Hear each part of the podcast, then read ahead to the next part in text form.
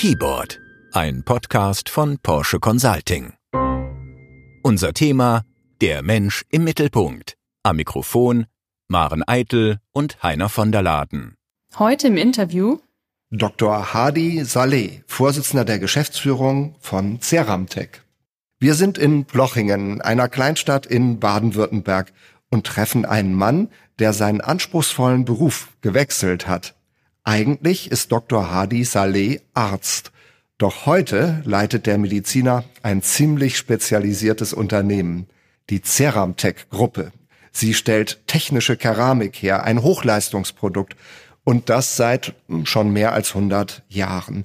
Herr Dr. Saleh, lassen sich die Ceramtech Produkte auch ganz einfach, so dass es jeder versteht, erklären? Ah, das ist sehr schwierig. Ähm, es, es sind also technische Keramik wird auch Industriekeramik genannt und es sind Materialien mit besonderen Eigenschaften, was das thermische Verhalten angeht, die biologischen Eigenschaften oder auch elektrische Eigenschaften oder eine Kombination von allen. Also von daher ist es sehr komplex. Wie würden Sie das Ihrem Nachbarsjungen erklären, was Sie hier für Produkte herstellen? Wofür werden die eingesetzt?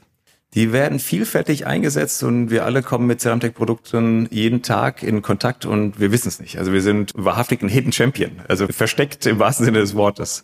Zum Beispiel, wenn Sie aufstehen und sich die Zähne putzen oder die Hände waschen, haben Sie wahrscheinlich zu Hause eine Mischbatterie. Und das Innenleben, wo das warme und das kalte Wasser gemischt werden, kommt sehr wahrscheinlich von uns. Also ohne Ceramtech äh, würde ich äh, das Wasser nicht so aus dem Wasserhahn zapfen können, wie ich es mache. Es gibt natürlich auch Mitbewerber, aber wir, wir sind da ein großer Lieferant in, in dem Bereich. Das Ganze hat auch noch eine Tischscheibe oder wenn Sie einen Kaffeevollautomaten zu Hause haben und drücken auf eine Taste, dann wird der Kaffee gemahlen. Das Mahlwerk kommt sehr wahrscheinlich von uns. Wir haben schon gehört, Sie haben Ihr Berufsleben eigentlich als Arzt begonnen. Was ist passiert, dass Sie zum Unternehmer geworden sind? Die kurze Version ist, es war eine Serie an Frustrationen und Enttäuschungen. Ich war mit dem Gesundheitswesen an sich nicht zufrieden. Das System an sich in der Universitätsmedizin hat für mein persönliches Verständnis weniger die Leistung honoriert als das Anwerben von Drittmitteln oder äh, entsprechende Beziehungen. Und das hat mich dann aus der aktiven Medizin rausgetrieben und bin erstmal Unternehmensberater geworden. Aber Sie haben ja sehr lange studiert, also nicht lange studiert, weil Sie zu lange studiert hätten, sondern weil ein Arzt lange studieren muss, um Arzt zu werden. Und ähm, äh, sicher haben Sie das auch als Berufung gesehen, wenn man sich für einen solchen Dienst am Menschen entscheidet. Tickt ein Unternehmer wie Sie hinterher anders als, äh, sagen wir, jemand, der Betriebswirtschaftslehre studiert hat? Ich glaube, als Arzt, und ich habe auch in der Unfallchirurgie gearbeitet, lernt man mit stressigen Situationen anders umzugehen. Es gibt äh, Situationen, und ich bin auch im Notarztwagen mitgefahren, wo es um Leben und Tod geht, und dann hat man seine Algorithmen und lernt Ruhe zu bewahren, weil ansonsten ist keinem damit geholfen. Und das lässt sich auch sehr gut für das Unternehmerleben transportieren. Meine erste Frage ist immer, blutet jemand oder ist jemand in Lebensgefahr? Und wenn das nicht der Fall ist, dann können alle erstmal durchatmen. Also mit Gelassenheit führen. Was sind denn aus ärztlicher Sicht die größten Fehler, mit denen Vorgesetzte ihren Mitarbeitern schaden könnten? Ich weiß nicht, ob man das so aus ärztlicher Sicht beurteilen kann. Ich glaube, dass man dem Mitarbeiter zuhören muss und seine oder ihre individuellen Belange besser verstehen muss heutzutage. Das war sicherlich früher anders, weil es einen autokratischen Geschäftsführer gab, der diktiert hat, was zu machen ist. Und dann wurde der Befehl befolgt und das Mitdenken wurde nicht eingefordert. Ich glaube, heute kommt man nicht umhin, den Mitarbeiter zum Mitdenken aufzufordern und muss auch wieder Worte akzeptieren und verarbeiten können. Ja, das ist in der Tat neu und wahrscheinlich auch für viele Führungskräfte und Topmanager eine schwierige Aufgabe. Was man so hört und liest, da wird aber überall jetzt der Ruf laut, Unternehmen brauchen dringend Digitalexperten als Mitglieder im Vorstand oder in der Geschäftsführung. Was man aber noch gar nicht so häufig hört, ist das, was Sie gerade ansprechen. Wir reden über New Work, wir reden über Change, also große Wandelprozesse. Muss da nicht vielleicht auch der Personalvorstand oder Arbeitsdirektor einen neuen Typus vertreten?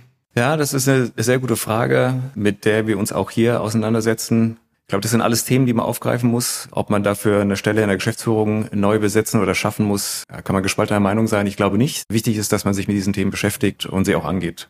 Wen halten Sie denn für wichtiger, den Digitalexperten als Führungskraft oder den eher auf Psychologie und New Work ausgerichtete Personalverantwortliche? Ich glaube, die psychologische Variante ist ganz klar im Vorteil und Vordergrund und wichtiger ähm, aus meiner Sicht, um die Geschäftsentwicklung nachhaltig voranzutreiben. Empathie ist ja im Arbeitsleben eigentlich noch ein relativ neuer Begriff.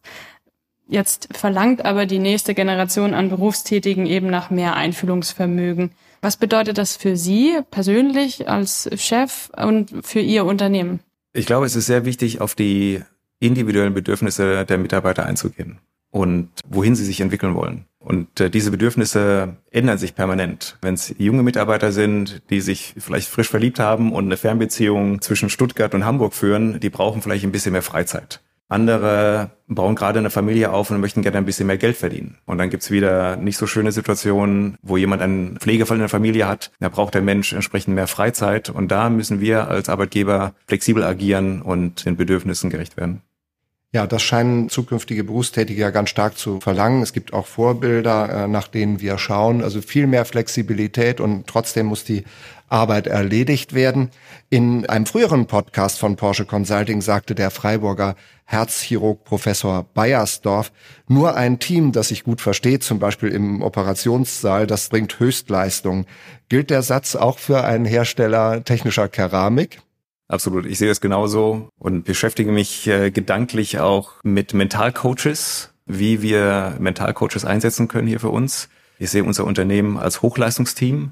Um ein Beispiel herauszunehmen, wir produzieren keramische Köpfe für den Hüftgelenksersatz, also ein medizinisches Produkt, ein Implantat, was immer zu 100 Prozent funktionieren muss. Und ähm, wenn Sie unsere Produktion mal gesehen haben, das ist wirklich ein Hochleistungsteam im wahrsten Sinne des Wortes.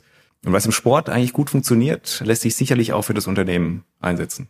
Zum Schluss, können Sie sich vorstellen, Ihren Beruf noch ein weiteres Mal zu wechseln? Witzig, dass Sie fragen. Ja, kann ich mir gut vorstellen. Ich habe keine Ambitionen, meinen Beruf jetzt akut zu ändern. Ich habe hier noch vieles vor und für die nächsten Jahre plane ich das nicht, aber vorstellen kann ich mir das auf jeden Fall. Wie sehen Sie das für Ihre Mitarbeiter oder auch für künftige Mitarbeiter? Flexibilität, ist das was Wichtiges? Wie viele Jahre sollte man an einem Arbeitsplatz bleiben und ihn dann wechseln? Gibt es da eine Regel? Ich glaube, da gibt's keine Regel. Wir haben hier eine sehr geringe Fluktuation und dadurch Mitarbeiter, die über 30 oder 40 Jahre im Unternehmen sind. Und jetzt kann man sich streiten, ob das gut oder schlecht ist. Der Vorteil ist, das Wissen bleibt erhalten. Der Nachteil ist, man bekommt wenig Impulse von außen und muss sich anstrengen, sich selber fortzubilden und immer wieder auf dem aktuellen Stand der Technik zu bleiben. Und wie schaffen Sie es dazu, noch Impulse von außen zu bekommen? Selbststudium, viel lesen, viel hören, externe Berater wie Porsche Consulting helfen einem auch, den Horizont zu erweitern und vielleicht blinde Flecken aufzudecken, die man so nicht sieht. Vielen Dank. Das war unser Podcast mit Dr. Hadi Saleh. Er sagt, am Arbeitsplatz sollte der Mensch im Mittelpunkt stehen. Mehr denn je. Beim Einfühlungsvermögen für ihre Mitarbeiter könnten manche Führungskräfte aber sicher noch zulegen. Vor diesem Hintergrund ist es sicher nützlich, wenn der Chef früher einmal Arzt war und Menschen geholfen hat, wie bei Ceramtech.